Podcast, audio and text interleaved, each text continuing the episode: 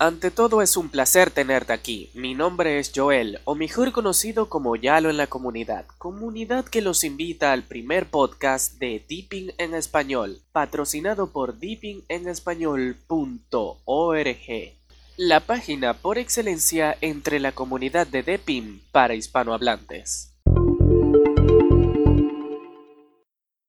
Sin más preámbulos, les dejo en manos de nuestro conductor del día de hoy, Eli. Adelante, Eli.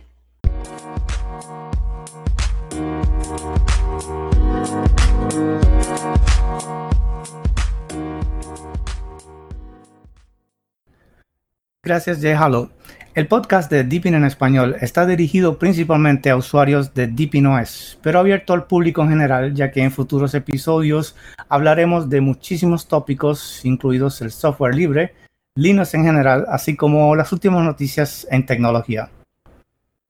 En el día de hoy tengo conmigo un panel de varios invitados y estaremos hablando específicamente sobre la razón por la cual usamos Deepin y nuestras experiencias usando el sistema operativo.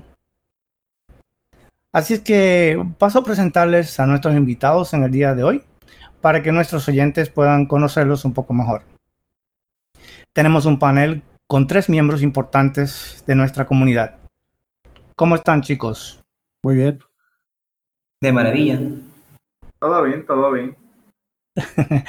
pues qué bien, qué bien. Ah, pues bueno, eh, Quería eh, primeramente presentarles al, panel, ¿verdad? para que nuestros oyentes puedan conocerlos. Y primeramente quería comenzar con programación JS. Programación JS, ¿puedes decirnos algo sobre ti? Claro, este, hola, soy José Siapo, tengo 18 años, soy programador, saludos este, desde Perú, estudio informática en la Universidad Nacional de Trujillo y me encanta estar en constante aprendizaje. Muchas gracias, Programación JS. Es un placer tenerte con nosotros en el día de hoy. Ahora continuamos con Fenol. Eh, Fenol es otro miembro de nuestro panel en el día de hoy. Fenol, ¿podrías contarnos algo sobre ti, por favor?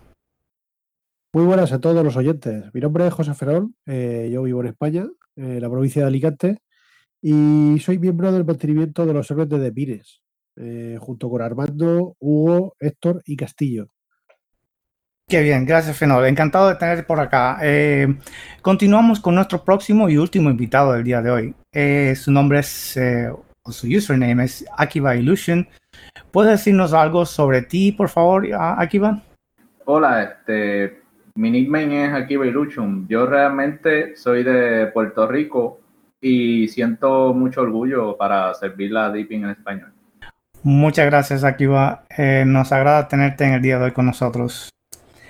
Eh, excelente, pues ahora que ya nos conocemos un poco mejor, ¿verdad? Y ya nuestros oyentes nos, conocen un poquito mejor, entonces creo que podemos pasar al tema principal del día de hoy. El tema del día de hoy de nuestro podcast es la razón por la que usamos Deeping y nuestra experiencia al respecto.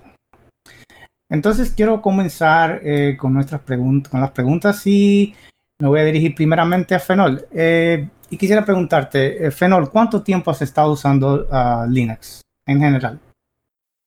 Pues hace ya bastante tiempo. Empecé hace uno, aproximadamente unos 18 años con Mandrake 7.2.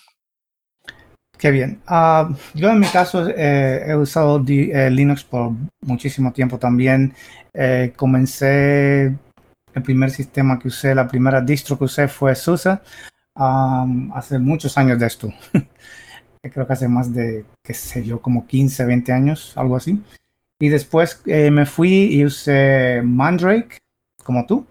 Y me gustó, me gustó muchísimo, lo estuve usando por algún tiempo. Creo que estuve como, sé, unos meses con ello. Eh, cuando, de hecho, cuando usé Mandrake creo que lo tuve más tiempo, creo que lo tuve como un año instalado o algo así. Pero siempre con dual boot, siempre tenía Windows, por supuesto, eh, en el otro disco y estuve usándolo por, mucho tiempo, pero lo usaba esporádicamente. Con el tiempo me di cuenta que no habían las aplicaciones, faltaban muchas aplicaciones que necesitaba, etcétera, y fui dejando Linux de lado y seguí 100% con Windows.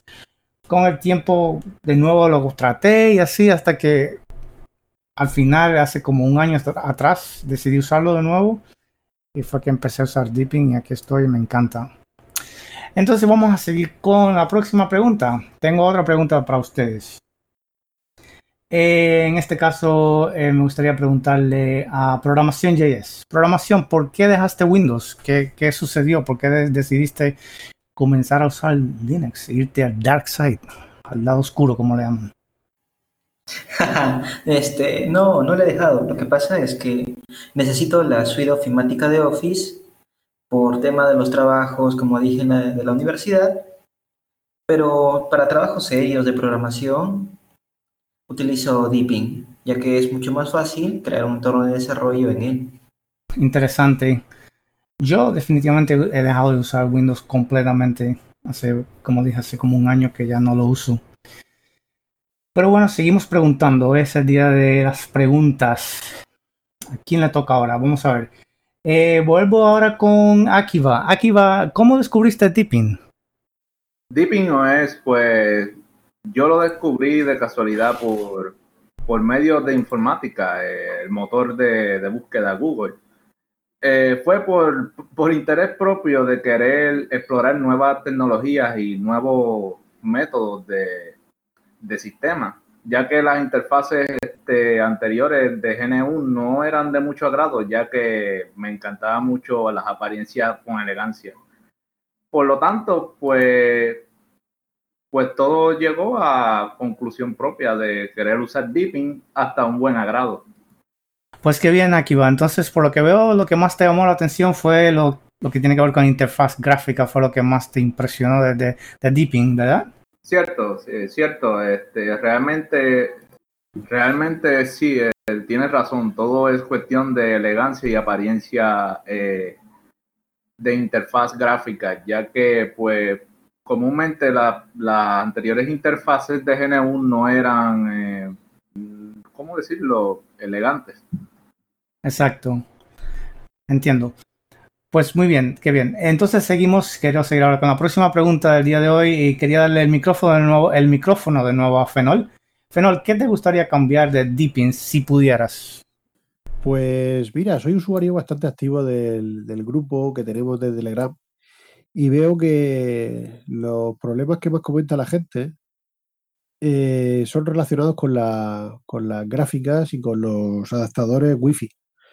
Entonces, pues me gustaría que tuvieran más, más cuidado con este tipo de driver, que, que lo completaran un poco más con más modelos y más, más soporte en general. Pienso que, que le vendría bien a, a la comunidad. Sí, yo creo que yo tengo más o menos una inquietud similar. Me gustaría hacer algo similar. Pues por lo que veo, lo que te gustaría hacer sería lograr mejorías en lo que es la compatibilidad del sistema con drivers, periféricos y demás, ¿verdad? Sí, correcto. Qué bien. Pues nada, seguimos preguntando. Eh, en este caso quería preguntarle de nuevo a programación, JS. Programación, eh, hay mucha inquietud en la comunidad de Deepin OS en general, no solamente en nuestra comunidad, sino en todos los usuarios de Deepin. Muchos han tenido en los últimos meses eh, inquietud sobre lo que tiene que ver con la privacidad.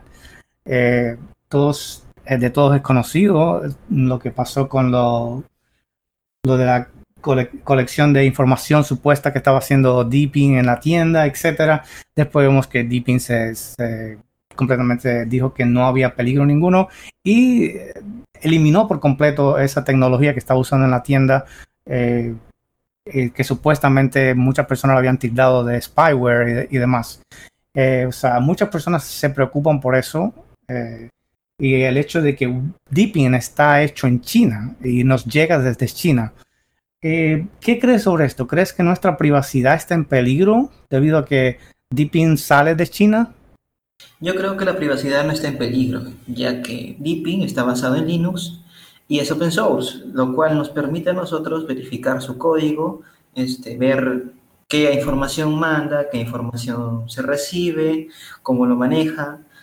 Eh, no es como Windows, que todo el código es cerrado y uno no sabe qué factores puede tener. Eh, y es independiente, y es independiente del país donde esté, ya que existe, una, existe comunidades que revisan los códigos, de los cuales se filtró supuestamente uno donde se enviaba información a los servidores de China a través de la tienda, pero como hemos visto, solo sirve para, para rankear aplicaciones. Completamente de acuerdo, completamente de acuerdo. Y creo que esa es la, misma conclusión que han llegado muchas de las personas que, que investigaron sobre esto, ¿verdad? Y creo que la mayor, eh, los mayores causantes de, la discordia o de la duda fueron algunos youtubers que estuvieron sacando algunos videos por ahí, yo diría que para obtener hits, ¿verdad? Para obtener muchos viewers o personas que miran el video, como se dice en español. Eh, creo que eso fue todo más que otra cosa. En realidad no creo que nunca hubo ningún tipo de violación eh, de parte de Deepin con lo que tiene que ver con la privacidad de los usuarios. Así es que bueno, eh, continuando con otro tópico, y creo que esta va a ser la última pregunta del día de hoy, quería preguntarle a, a ver, vamos a ver, aquí va, quería preguntarte a ti, ¿cuánto tiempo en total has usado Linux? Y de ese tiempo, ¿cuánto tiempo has estado usando Deepin particularmente?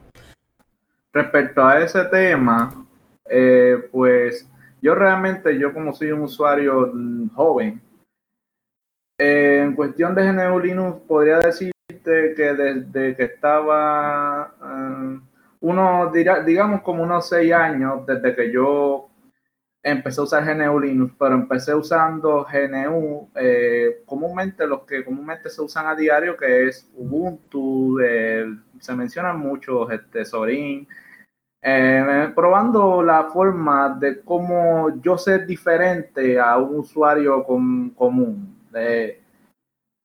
yo empecé a usar Deepin entre unos tres años cuando empecé a ver su interfase con elegancia similar a lo que es un Mac OS. Y toda su apariencia, tanto en su tienda y en querer juntar todo tipo de proceso gráfico, eh, tanto software de todos los GNU en uno solo, una integración de, de, aplicaciones. Desde entonces, pues, como había mencionado, eh, llevo entre unos dos a tres años utilizando GNU y desde que conocí a Deepin en español. Ah, qué bien, muy, muy interesante historia. Eh, de verdad es particular. Y bueno, nos agrada que nos hayas eh, contado sobre ella y sobre tu experiencia es bonito, ¿verdad? Que los usuarios puedan conocer cómo muchas personas se integran de diferentes maneras al sistema. Muchos porque amigos los invitan, otros porque lo descubren por la internet, eh, etcétera. Pero todos tenemos una experiencia que contar con respecto a, a Linux, ¿verdad? Que nos hace únicos al respecto. Y bueno, dije que era la última pregunta, pero en realidad se me quedó algo pendiente y esto quería preguntar solo a Fenol. Fenol, tenemos algo especial en nuestra comunidad que le ofrecemos a todos los usuarios, que es el repositorio Dipines, del cual tú eres parte, ¿verdad? Sí, eh, yo formo parte del mantenimiento de los servidores y bueno, eh, creo que sería bueno explicar lo que Dipines en realidad. Eh, es, una, es un servidor, es un repo que lo que hacemos es que metemos, metemos aplicaciones que nos va pidiendo la comunidad o que nosotros vemos adecuadas para, para que estén accesibles a, al resto de gente. Y también metemos actualizaciones de programas que están desactualizados en los servidores oficiales de, de Deepin. Y bueno, la verdad es que es un, es, una, es un servidor para, para la comunidad súper importante, porque de ahí depende que puedan instalar aplicaciones que de otra forma no podrían instalarlas. Exacto, porque mm, para aclarar esto a los usuarios que no conocen lo que tiene que ver lo que es un repositorio alternativo, ellos pueden ahí eh, tener aplicaciones que no están disponibles en los repositorios normales de Deepin, ¿verdad? Eh, y al mismo tiempo las mantenemos actualizadas y ustedes se aseguran de que todas esas aplicaciones son compatibles con el sistema 100%, ¿correcto? ¿Me, me equivoco con algo de eso que digo? No, todo correcto. Lo has dicho mejor que yo. Qué bien. ¿Y más o menos cuántas personas se componen el, equipo de Dipines, de este repositorio alternativo?